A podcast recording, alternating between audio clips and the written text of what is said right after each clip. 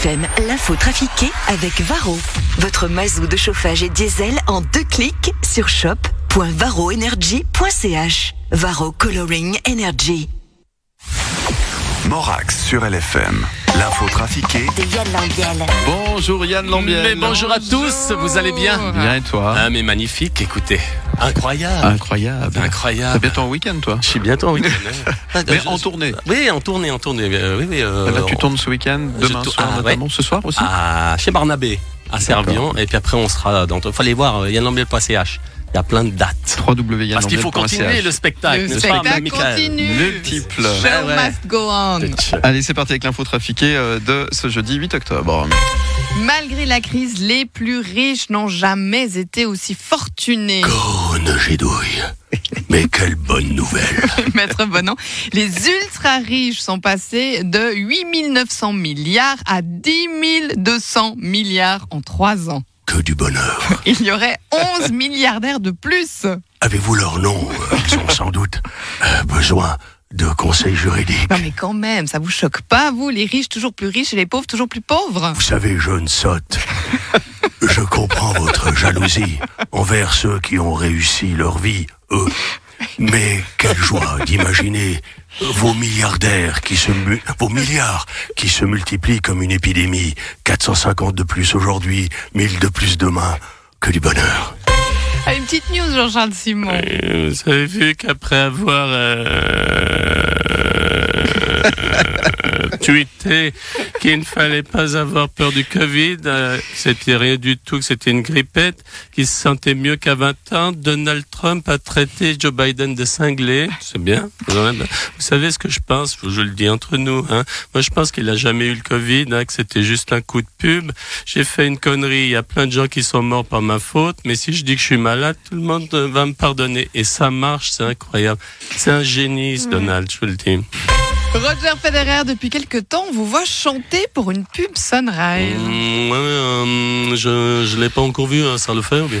Bah, dans cette pub, hein, vous êtes au milieu de gens qui chantent et qui dansent, et vous, bah, vous, vous, vous chantez aussi. C'est- ouais, c'est- en, ouais. en fait, euh, je suis doublé hein, parce que je chante comme une Céline, c'est horrible, c'est c'est une catastrophe. Euh, dans la prochaine pub, euh, je, je danse aussi, mais je suis aussi doublé parce que je danse moins bien que Nathanaël Rocha à la revue de Lausanne. Vous dites donc, c'est bien ces pubs qui vous mettent en valeur. Ouais, ouais, ouais. Et dans la der- dernière, je fais des claquettes. Ah, ben, on se réjouit. Et nous aussi.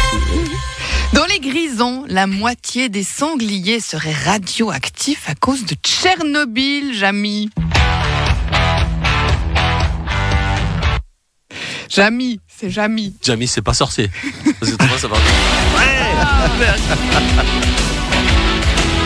Ouais, c'est aussi rock'n'roll en même temps.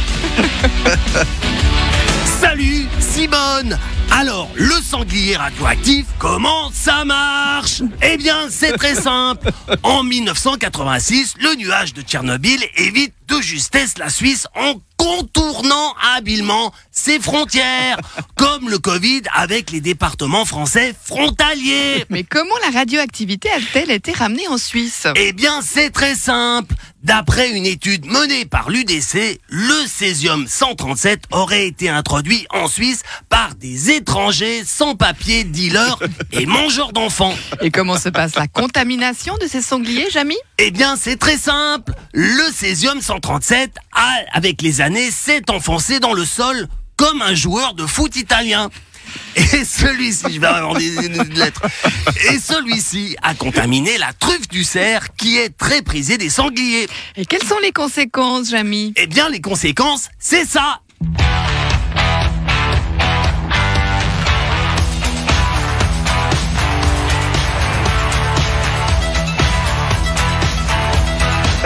Interminable.